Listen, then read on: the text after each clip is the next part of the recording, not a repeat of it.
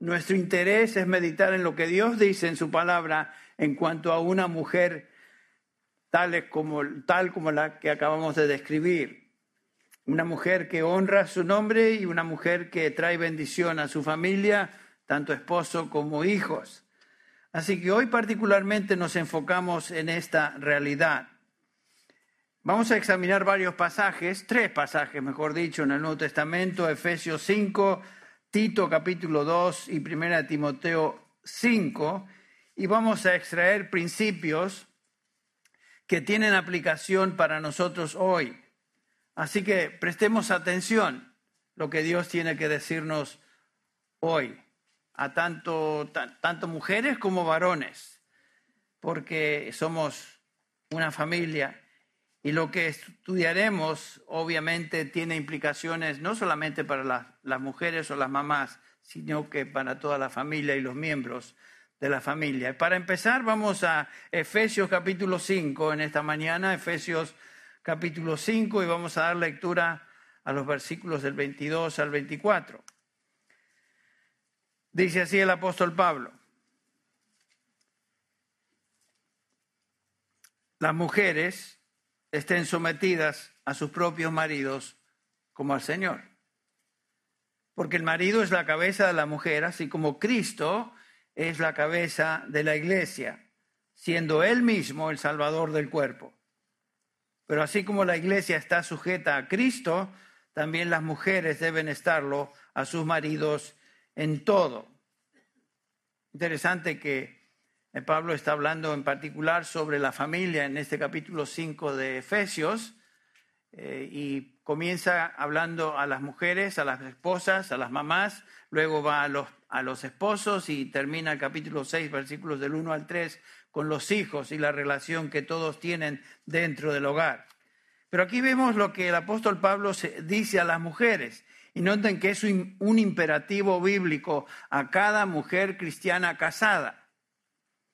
No es una opción, no es una alternativa, eh, no es una ocurrencia del apóstol Pablo, es un mandamiento de Dios. Y quiero que lo veamos de esa manera hoy. Y quiero que tu hermana en Cristo, que eres mamá, lo veas de esa manera también. Leí un artículo de una, una escritora, una autora cristiana, que dice lo siguiente acerca de su rol dentro del hogar.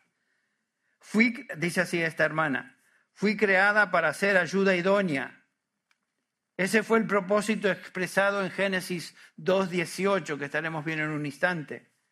Cuando Dios le dio al hombre su mujer. Así es como cumplo de manera perfecta mi propósito como ser humano. Cuando soy una ayuda idónea a mi esposa, a mi esposo, perdón, estoy cumpliendo de manera perfecta mi propósito como mujer. El ser ayuda idónea, no, al ser ayuda idónea, no soy menos que mi esposo como persona. Mi feminidad ciertamente no estorba a Dios en su diseño soberano de llamarme a sí mismo como su hija. Y me liga a una relación, ni me liga a una relación menor o de menor calidad con Él.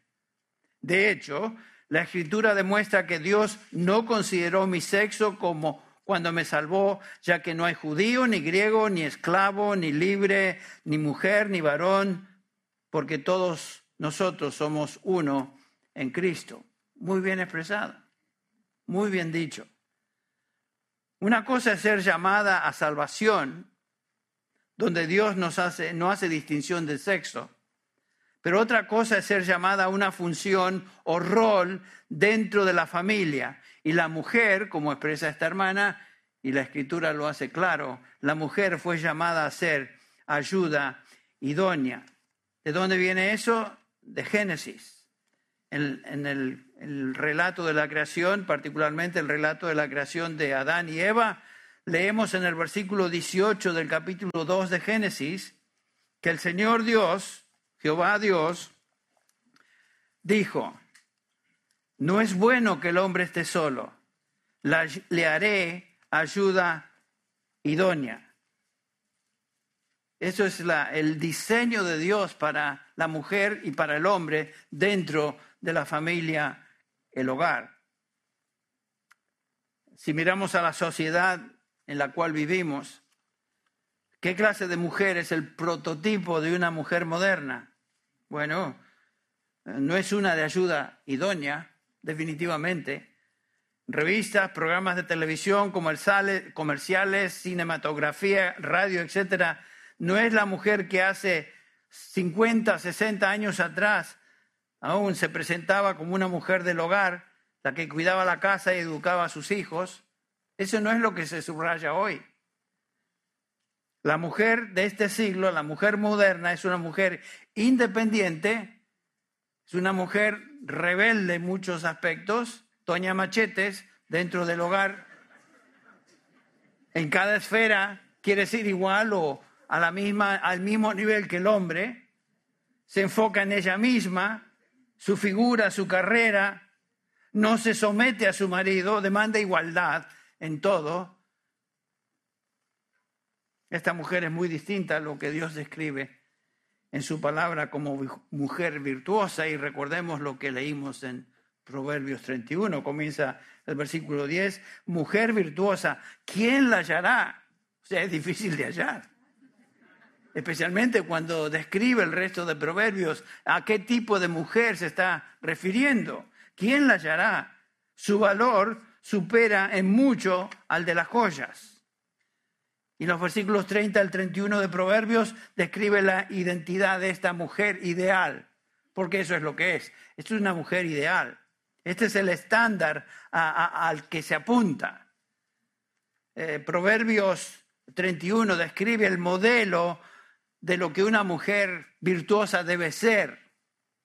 Así que hermana, si tú lees Proverbios 31, tal vez lo has leído, este, a lo mejor te desanima un poquito porque ¿quién se va? ¿Quién, va a ser igual a esta, a esta mujer?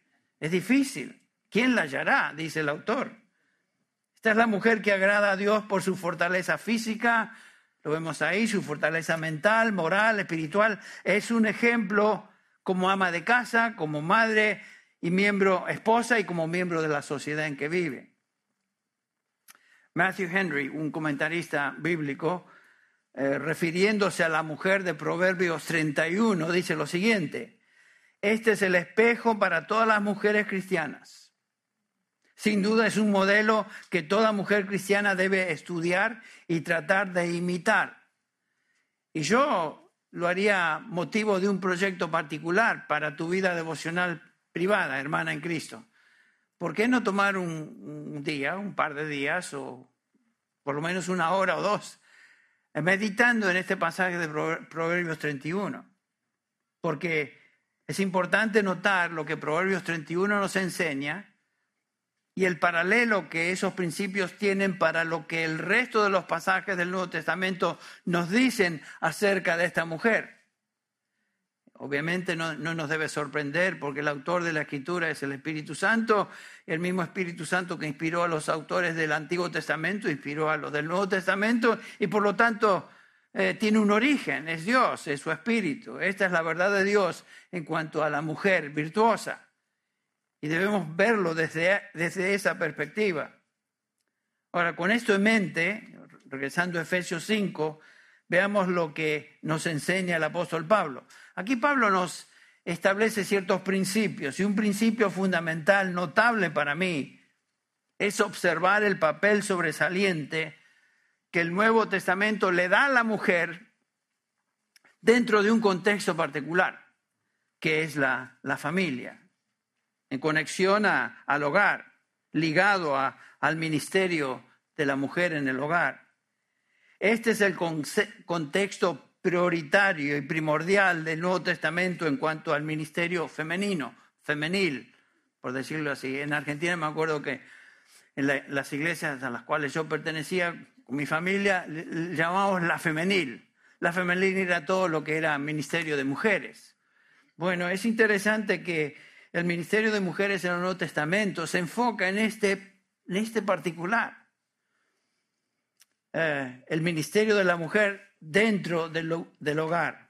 Ahora, el contexto de este pasaje en, Efesios 5, como hemos estado estudiando, es eh, el andar cristiano. ¿Se acuerdan? En el capítulo 4, versículo 1, eh, nos dice el apóstol Pablo que debemos andar dignos de nuestro llamamiento. En el capítulo 5, versículo 2, otra vez, Pablo dice que debemos andar en amor. En el versículo 8 de este capítulo 5, Pablo dice, porque antes erais tinieblas, mas ahora sois hijos de luz, andad como hijos de luz. Si bajamos la vista al versículo 15, otra vez el apóstol Pablo hace hincapié en el andar. Eh, por tanto, tened cuidado cómo andáis, no como insensatos, sino como sabios. Aquí Pablo se está dirigiendo a toda la iglesia y bajo ese enfoque, bajo esa, eh, bajo esa meta que el apóstol Pablo tiene, comienza a describir diferentes tipos, diferentes grupos dentro de la iglesia local. Y uno de esos grupos son las hermanas.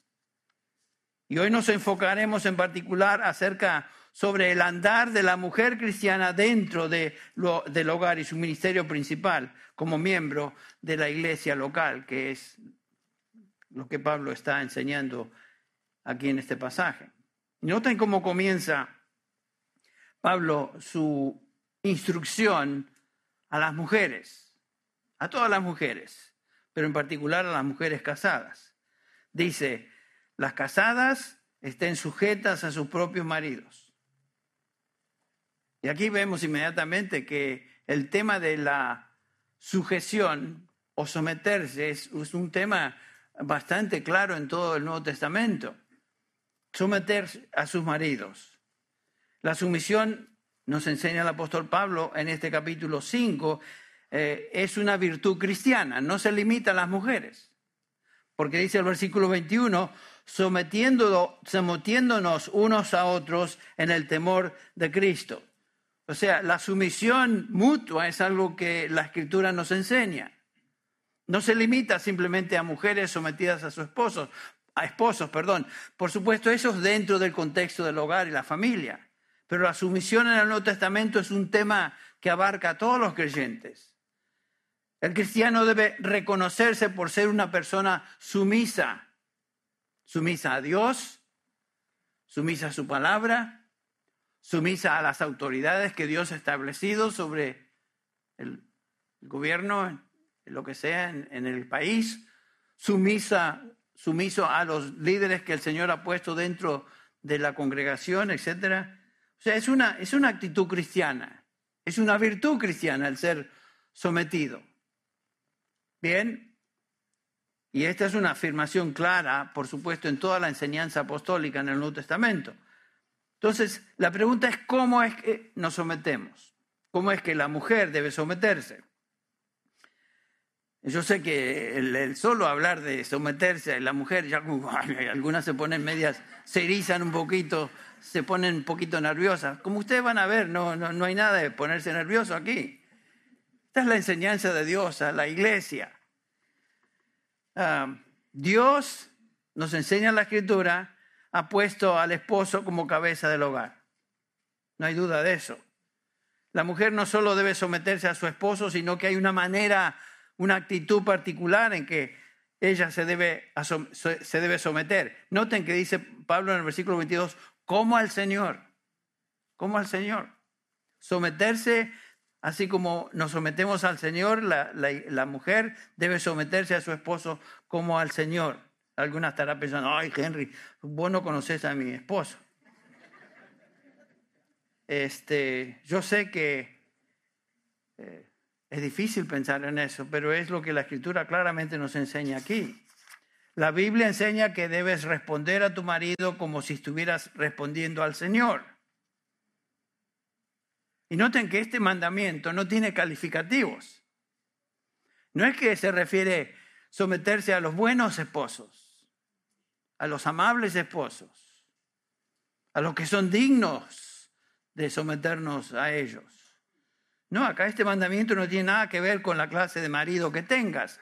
Por supuesto, acuérdate que Pablo se está dirigiendo a creyentes. Está hablando a, esposas cristianas en el contexto de un hogar cristiano. Eso es, lo que Pablo está enseñando acá. Es la iglesia a la cual él se dirige. Entonces, este mandamiento no tiene nada que ver con la clase de marido que, que tengas, bueno, mediocre o malo. digno de sumisión o no digno de sumisión. ¿Quién de nosotros, piensen, somos realmente dignos todo el tiempo de que se nos someta a la esposa? Todos fallamos. Pablo sabía eso, Dios sabe eso, el Espíritu Santo que inspiró este, esta escritura sabe eso, por lo tanto es un mandamiento que no tiene calificativos. Entonces, si hubiera excepciones, de alguna manera el Espíritu Santo lo hubiera hecho claro, pero no es así. La mujer cristiana tiene la obligación de responder a su esposo como a Jesucristo. ¡Ay, madre mía! Si dices que te sometes al Señor Jesús, si eres creyente, pero no te sometes a tu esposo, de alguna manera no estás siendo sometida a su palabra y lo que él dice en su palabra. Y créanme, hermanas, que yo no vengo aquí en un tono de buscar controversia y, este, pelear con ustedes porque no tengo ninguna intención de eso. Estoy tratando simplemente de explicar el texto. Así que no me miren con ojos raros. Algunos de ustedes ya están mirándome así con la vista media aquí, con el ceño fruncido, y este de qué es lo que va a decir este. Ahora, ¿por qué debemos someternos? Porque la mujer debe someterse a su esposo.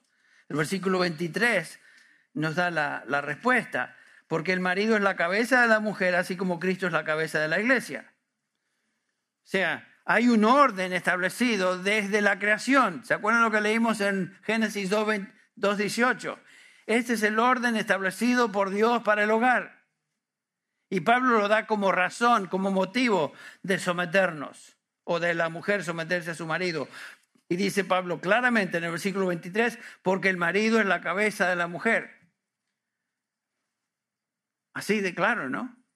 Pero viene desde, desde la creación, viene desde el capítulo 2 de Génesis, del diseño original. Una mujer debe someterse a su marido, quien es la cabeza del hogar, por diseño. Tal vez no sea la mejor cabeza. Tal vez no sea la cabeza más brillante. Tal vez alguna mujer diga, bueno, es que mi esposo no es muy inteligente. Y si lo es, es asintomático, así como el COVID. No se le nota nada. Entonces,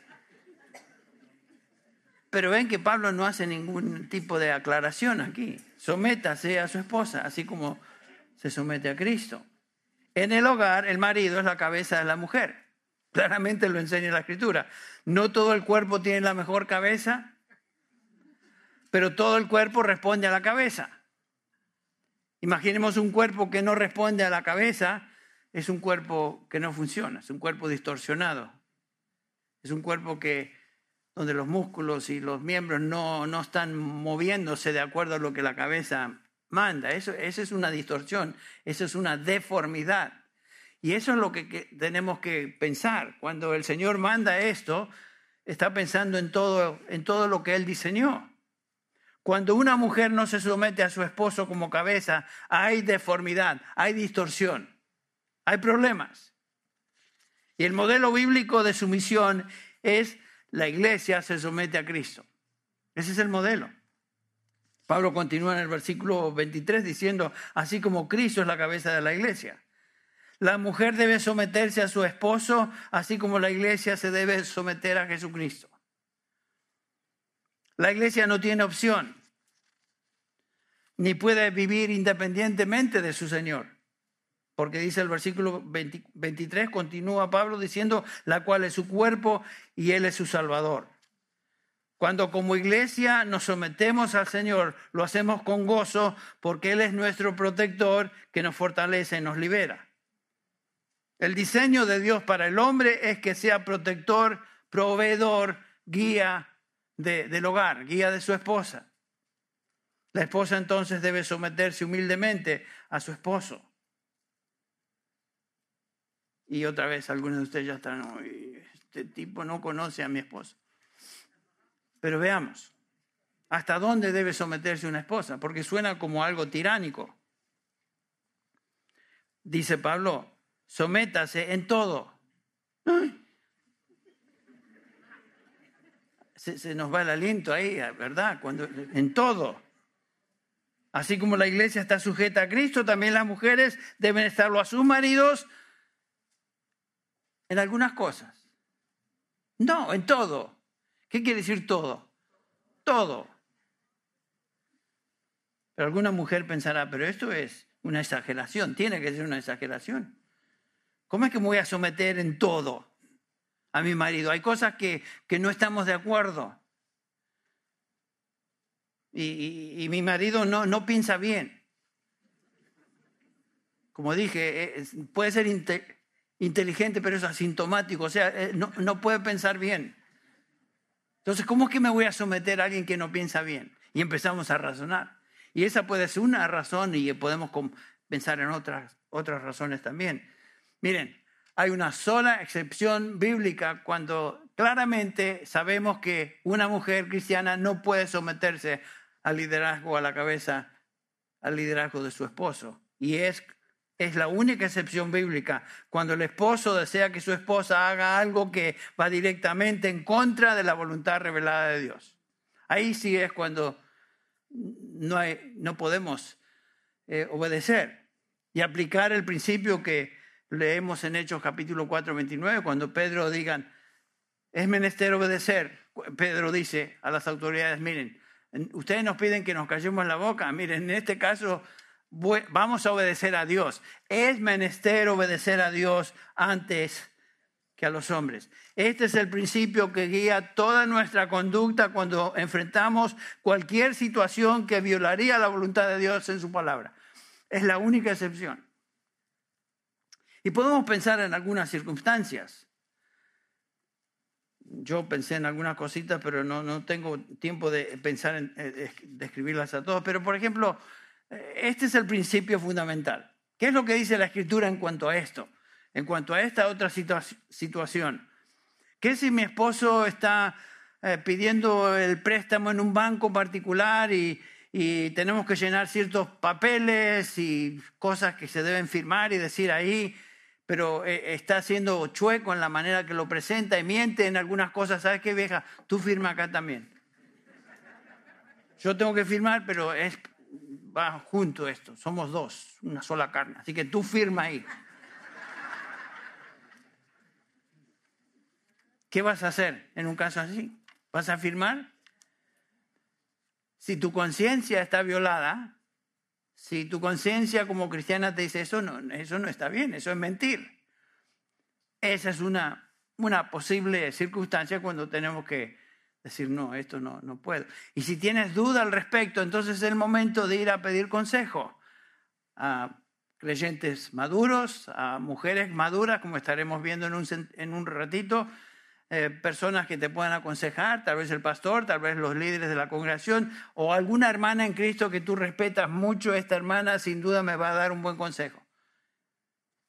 Está bien, hay situaciones que no son blanco y negro y son difíciles de discernir. Necesitamos consejo. En la abundancia de consejeros se encuentra que la sabiduría, dice el autor de Proverbios, Salomón. Bueno, pero el principio es que en general la esposa cristiana se somete a su esposo en todo. Ahora, ¿cómo es que se manifiesta esa sumisión en el hogar? ¿Cómo se observa en términos concretos? La respuesta la tenemos en Tito capítulo 2 y también en 1 Timoteo 5. Así que tengan sus, sus manos, sus dedos ahí en estas dos eh, epístolas, porque estaremos refiriéndonos a ellas. Efesios 5, Tito 2, 1 Timoteo 5. Dice Tito 2, 3.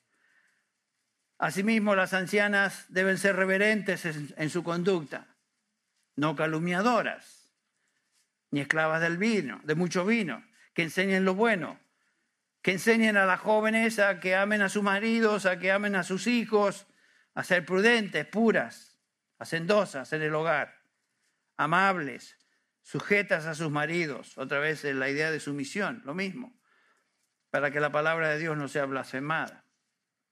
En este pasaje encontramos instrucciones del apóstol Pablo, o sea, instrucciones apostólicas en cuanto a, a la conducta de las mujeres dentro del hogar. Son instrucciones que afectan a dos grupos de mujeres, notaron ustedes ahí, mujeres ancianas y mujeres jóvenes, particularmente en el contexto del hogar. ¿Quiénes son estas mujeres ancianas? Particularmente se refiere a las mujeres que ya habían criado hijos y habían concluido esa etapa de responsabilidad dentro del hogar como madres y como esposas. El, pasaje paralelo lo encontramos en 1 Timoteo 5, 1 Timoteo 5, cuando dice Pablo en el versículo 3, honra a las viudas que en verdad son viudas. Acá está hablando de gente, eh, mujeres ya mayores. Ordena también estas cosas para que sean irreprensibles, versículo 7. Versículo 9, 1 Timoteo 5, 9. Que la viuda sea puesta en la lista solo si no es, no es menor de 60 años. Está hablando Pablo acá de mujeres maduras. La esposa de un solo marido, que tenga testimonio de buenas obras, si ha criado hijos, si ha mostrado hospitalidad a extraños, si ha lavado los pies de los santos, si ha ayudado a los afligidos, si se ha consagrado en toda buena obra. Estoy leyendo el versículo 10. Este pasaje nos ayuda a determinar la identidad de estas mujeres ancianas, mujeres maduras, de buen testimonio. En algunos casos viudas, como tenemos acá, que ya han pasado esa etapa de criar hijos y, y tienen un ministerio entre creyentes dentro de la iglesia local. Y dice que por lo menos deben ser de 60 años para entrar en esa lista oficial de servicio dentro de la iglesia. Posiblemente existía tal lista en, la, en, esta, en la iglesia primitiva. Pero eran maduras. ¿Qué quiere decir eso? Que cultivan, cultivan su vida espiritual. Porque uno no llega a ser maduro así, a la marchanta, así, a la que te criaste. Tiene que ser que uno se ha dedicado con el tiempo a, cultivar su alma, a cultivar su espíritu, tener tiempo a solas con Dios, tener una vida de oración, meditar en su palabra, reunirme con otros hermanos en Cristo y escuchar la palabra en el contexto de la iglesia congregada, etc. Eso ayuda a desarrollar nuestra madurez. Fíjense que ahí dice, Pablo describe a estas mujeres ancianas como las maduras, dice, que sean menores de 60 años, todavía son consideradas jóvenes ahí, menores de 60. Sí, toma, toma ánimo, hermana. si eres menor de 60 años, tú eres dentro de, de ese grupo de mujeres jóvenes. Este, a ustedes me refiero por alguna razón Pablo hace esa diferencia de, edad, no sé. ¿Cuál es la responsabilidad de estas mujeres maduras, ancianas? Escuche lo siguiente, todas y cada mujer cristiana en esta categoría es responsable de obedecer. Conducirse de una manera piadosa, ahí lo describe, convertirse ahora en mentor o mentora de consejera, maestras de mujeres jóvenes. Y literalmente el versículo 3 dice que deben ser maestras de lo bueno. Calos calos, maestras de todo aquello que es bueno. No se refiere aquí a dar clases o talleres o seminarios de instrucción a las mujeres de la iglesia, no estamos hablando de eso. Enseñar informalmente en el diario vivir, por medio de su ejemplo, por medio de sus palabras, en el contexto de relaciones interpersonales dentro de la iglesia con otras mujeres. ¿Qué es lo que enseñan? Teología, doctrina, uh, exégesis, hermenéutica. Se mencionaba aquí este, Homero que vamos a tener este, este taller de, de escatología, donde vamos a estudiar la hermenéutica y también lo que la Biblia enseña acerca del reino. Algunos estarán diciendo, ¿qué es eso de hermenéutica? Debe ser la, hermana de homilética, porque no veo eso en la, Biblia. Hermenéutica es la ciencia de interpretar las escrituras. Por eso tenemos que tener mucho cuidado cuando escuchamos eh, eh, mensajes, enseñanzas, tenemos que ver, bueno, ¿de dónde sale eso? ¿Cómo, cómo es que se extrae eso? ¿Se, lo sacó de la manga el Señor o, describe lo que la Biblia enseña? Bueno, de eso estaremos hablando en el taller con nuestro hermano Block. que entre paréntesis es un excelente maestro de escatología. Es una lástima que se va del seminario. Es una pérdida. Bueno, me, me desvié. ¿Qué van a enseñar? La palabra que enseñen o que exhorten es la palabra sofronizo, que en griego quiere decir enseñar a tener dominio propio. A ser sensata, prudente, convertirse eh, en mujeres discretas. Enseñan esto primordialmente con su ejemplo y con su consejo. No es que toman clases de cómo aconsejar y después las dan en el contexto de una, de una clase ahí como estamos acostumbrados aquí, no. Esa palabra tiene la misma raíz que la palabra traducida modestia en 1 Timoteo 2.9, cuando dice Pablo a sí mismo que las mujeres se vistan con ropa decorosa, con pudor y modestia. Dominio propio, ser sensata, esa es la idea. Esta es la idea de enseñar a mujeres jóvenes, que hacer que sean sensatas, prudentes, modestas, discretas, con dominio propio. Estas virtudes no se aprenden en un seminario. Por más que vayas a tomar clases, esto no se aprende en un seminario. Se aprende en el contexto de relaciones interpersonales con personas maduras, en este caso mujeres. Mujeres maduras que son las que enseñan, instruyen por su vida, por su testimonio, por sus palabras. Y esto toma tiempo. No se, no se aprende en una clasecita de, de consejería nada más. Entonces, la base de la enseñanza de las mujeres maduras es enseñar a las jóvenes a ser prudentes, a ser modestas. Eso es lo que se enseña. ¿Quiénes son estas mujeres jóvenes? ¿A qué se refiere Pablo? Bueno, a las jóvenes aquí las describe de esta manera. Las jóvenes que amen a sus maridos y que amen a sus hijos. O sea que las mujeres jóvenes aquí son mujeres casadas que todavía tienen hijos para criar y está hablando Pablo del contexto del hogar. Son jóvenes en el sentido que todavía están teniendo hijos, están sirviendo a sus hijos, están siendo lo que deben ser como madres y esposas dentro de ese contexto. Son jóvenes porque todavía pueden tener hijos. Bien, ah, en el versículo 14 de 1 Timoteo 5, Pablo dice, noten la instrucción a las viudas jóvenes, quiero que las viudas jóvenes se casen y que tengan hijos Ok. Que cuiden a su casa, mm, que no den al adversario ocasión de reproche. Esto tiene aplicación a toda mujer joven, no solamente a las viudas jóvenes. O sea que es un excelente consejo. Eh, eh, la meta de una mujer cristiana normal debe ser casarse con otro que sea creyente también, tener hijos y dedicarse a ese ministerio particular que el Señor les está dando, de criar a sus hijos en los caminos del Señor y de ministrar a su esposo. Esa es la meta de una mujer cristiana. No es carrera, voy a seguir la carrera y voy a hacer esto.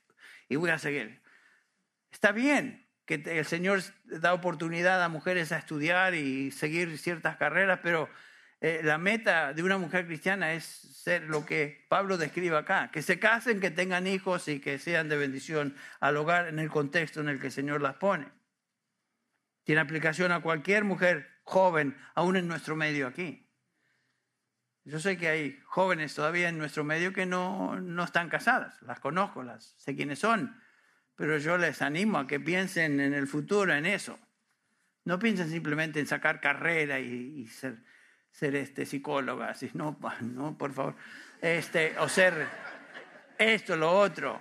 No, piensen en esto, que el Señor me conceda un, un esposo cristiano que ama al Señor y yo quiero servirle a Él y quiero servir a mis hijos.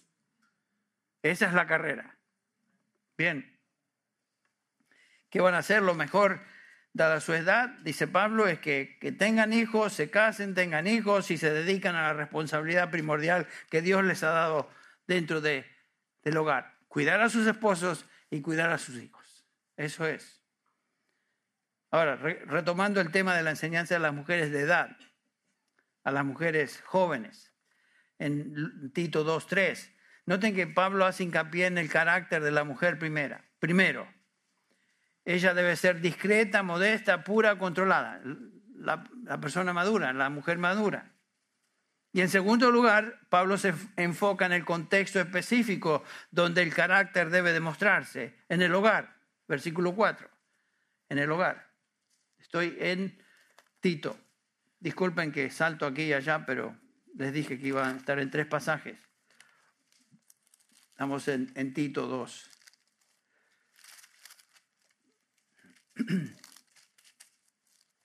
Bueno, seguimos entonces. Eh, Pablo dice que enseñen a las jóvenes a amar a sus maridos.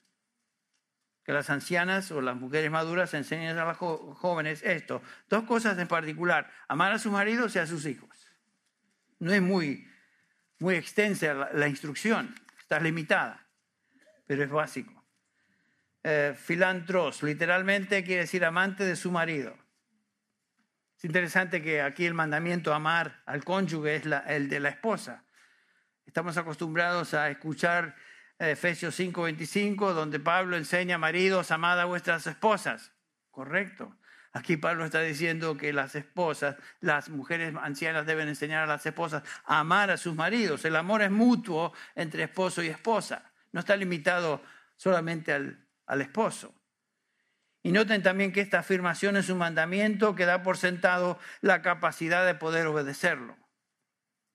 En otras palabras, si Dios manda algo, Él espera que nosotros obedezcamos porque Él nos da la capacidad para obedecer. Acuérdense otra vez, Pablo se dirige a creyentes, a convertidos, a santos, a aquellos que han sido redimidos, personas que han nacido de nuevo.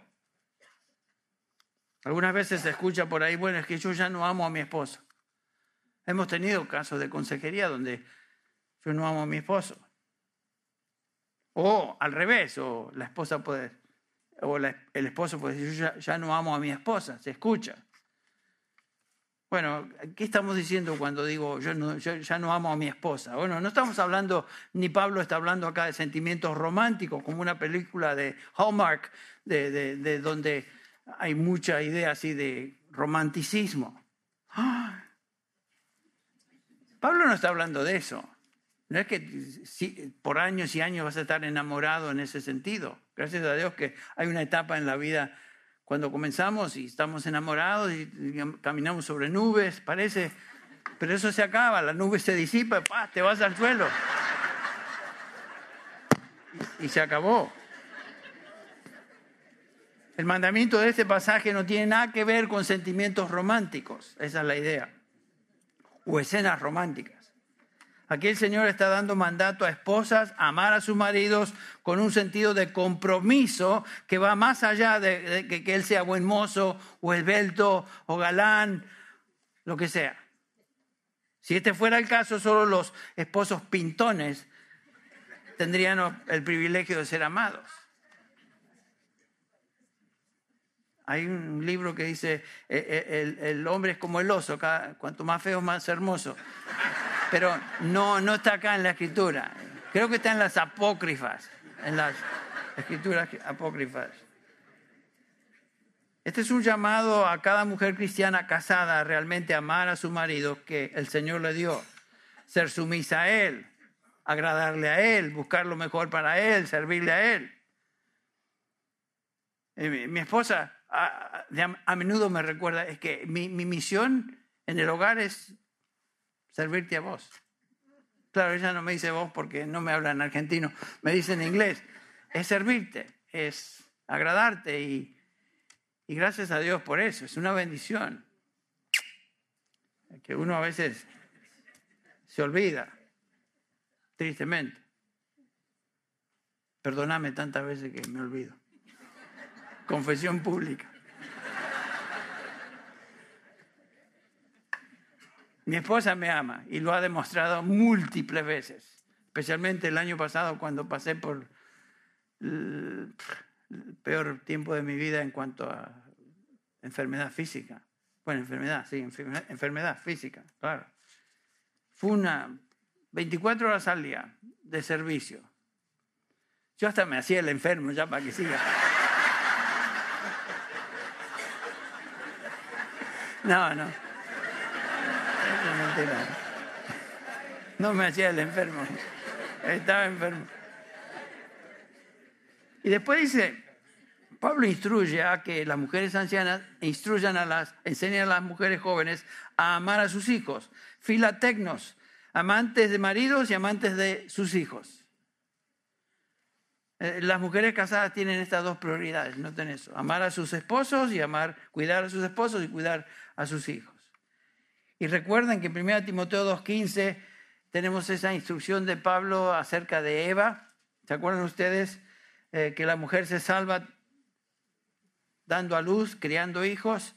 No es que se salva su alma, sino que se salva del estigma que Eva trajo sobre las mujeres cuando permitió que el pecado entrara. La mujer Eva llevó a la raza humana el pecado y sin embargo son las mujeres que van a criar hijos que tienen la oportunidad de tener la contribución más grande en sus vidas, guiándolos en los caminos del Señor, trayéndolos a Cristo, como hizo Eunice con su hijo. ¿Quién era el hijo de Eunice? Timoteo, claro.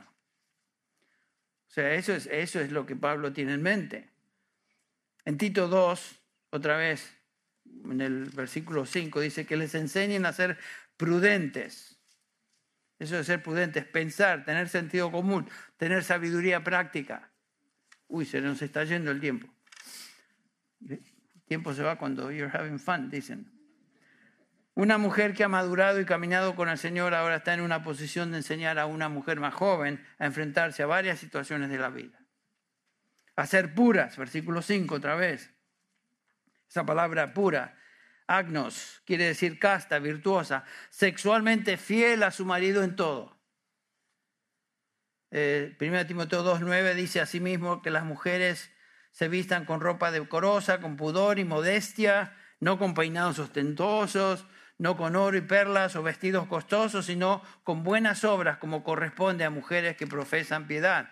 Pablo está hablando del pudor aquí, de tener un sentido sano de vergüenza, no vestirse desfachatadamente como a veces se observa, que donde buscan la atención no a sus virtudes personales y del alma, sino a sus virtudes físicas. El énfasis enseña a las mujeres jóvenes a tener buen gusto, a ser modestas, tener decoro, que no descuiden eso. Y a veces, tristemente, aún dentro del contexto de la iglesia, algunas damas jóvenes no se dan cuenta de eso y están, les falta decoro, les falta un sentido de vergüenza, no fea, pero una vergüenza decorosa, una vergüenza que deben tener. Cuido, después continúa Pablo, dice, cuidadosas de su casa, oiko urgos, la palabra en el original es trabajadoras en su casa. Se refiere a la esfera de responsabilidades de la mujer dentro del hogar. es su casa. No quiere decir que no puede hacer nada fuera de la casa. Hay momentos y mujeres que son muy, este, ¿cuál es la palabra que estoy buscando? Emprendedoras. Gracias, Rubén. Exacto, que son emprendedoras y, y, como la mujer de Proverbios 31 que leemos, pueden vender y, y ganar dinero haciendo esto, haciendo lo otro, todo con el propósito de traer bien a su familia. Y hay mujeres así, gracias a Dios. Pero el punto es que el enfoque del ministerio no es los negocios, sino es la familia. Entonces, eso es lo que hacía la mujer virtuosa de Proverbios 31. Mujer hacendosa, virtuosa, ¿quién la hallará? Y todas las virtudes que acá se... Noten que esta mujer buscaba lana y lino, y trabajaba con sus manos, evalúa el campo, era, era también realtor. Esta. Vendía casas y vendía campos. Y con sus ganancias plantaba una viña, etc. Emprendedora la mujer. Yo creo que no tendría hijos chiquitos cuando hacía eso, porque yo sé que cuando tienen hijos pequeñitos, que van, que no van a vender casas ni campos, nada de eso. El punto es que ella provee para su marido y para sus hijos materialmente, emocionalmente y espiritualmente. Y el resultado es que sus hijos, ¿se acuerdan? 28 se levantan y le llaman bienaventurado, bienaventurada y también su esposo la alaba. Qué lindo es ver eso. Pero noten que todo en la mujer virtuosa hace para traer beneficio a su casa, a su familia, al hogar. Dios ha diseñado a la mujer para que se sienta satisfecha dentro de su rol como trabajadora en casa, para el bien de su familia, para el bien de su esposo, para el bien de sus hijos. Ahora, volviendo a Tito y la enseñanza a mujeres jóvenes, Pablo dice que amen a sus maridos, que amen a sus hijos, y continúa diciendo el versículo 5, enséñenle, enseñen a ser amables. Eso quiere decir demostrar amabilidad para con aquellos que están en necesidad. Y después otra vez la idea de sometidas, estar sujetas a sus maridos, la misma idea de Efesios 5, 22 que leímos. No a cualquier varón, no a cualquier hombre, no a todos los hombres, sino a su propio marido, para que la palabra de Dios no sea blasfemada. A ese marido, a, ese, a esa persona se deben someter nada más que a él. Lo que va en juego acá es la, la gloria de Dios. Bueno, el principio general es este, es menester obedecer a Dios antes que a los hombres. Obedecer a Dios antes que a los hombres. Si desobedecemos la palabra de Dios que profesamos, de hecho, estamos menoscabando esa palabra, estamos calumniando, esa palabra y decimos que no es importante. El resultado es que los inconversos que nos ven y nos observan se ríen y según este pasaje, pasaje blasfeman el nombre de Dios. ¿Qué va a decir? Así son estos. Tito es una epístola evangelística entre paréntesis. Lo pueden leer y ver el énfasis evangelístico a, través de toda la epístola. Como mujer, esposa y madre cristiana, tienes que tomar estos principios y aplicarlos a tu situación personal. Tu prioridad es obedecer a Dios, someterte a tu marido y dedicarte a tu hogar, que es el centro de tu vida. Ese es el punto de toda esta instrucción. Este tipo de conducta honra la palabra de Dios y trae bendición al hogar y promete tener impacto en aquellos que observan, que no conocen a Dios. Así que ese es el resumida, en muy resumidas cuentas, lo que Pablo nos está instruyendo acerca de la mujer cristiana, la mamá cristiana, las casadas. Así que vamos a terminar con una palabra de oración. Señor, te damos gracias este día cuando recordamos a nuestras madres.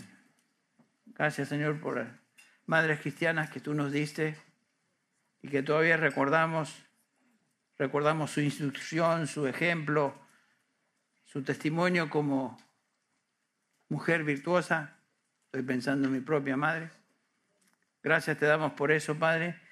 Esta es la mujer que trae honor y gloria a tu nombre y es la mujer que tú exaltas. Anima, oh Señor, bendice, oh Padre, y enseña a las mujeres de nuestra congregación a ser mujeres virtuosas, según lo que acabamos de leer y meditar en esta mañana. Te pedimos que cada uno de nosotros, como hijos tuyos, nos caractericemos por ser y vivir vidas piadosas. Para tu gloria, pedimos esto por Cristo y en su nombre. Amén.